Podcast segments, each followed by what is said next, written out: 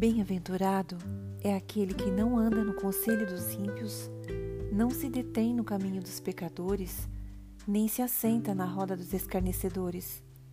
Pelo contrário, o seu prazer está na lei do Senhor, e na sua lei medita de dia e de noite. Ele é como árvore plantada junto a uma corrente de águas, que no devido tempo dá o seu fruto, e cuja folhagem não murcha e tudo o que ele faz será bem sucedido. Os ímpios não são assim, são, porém, como a palha que o vento dispersa. Por isso, os ímpios não prevalecerão no juízo, nem os pecadores na congregação dos justos. Pois o Senhor conhece o caminho dos justos, mas o caminho dos ímpios perecerá. Amém.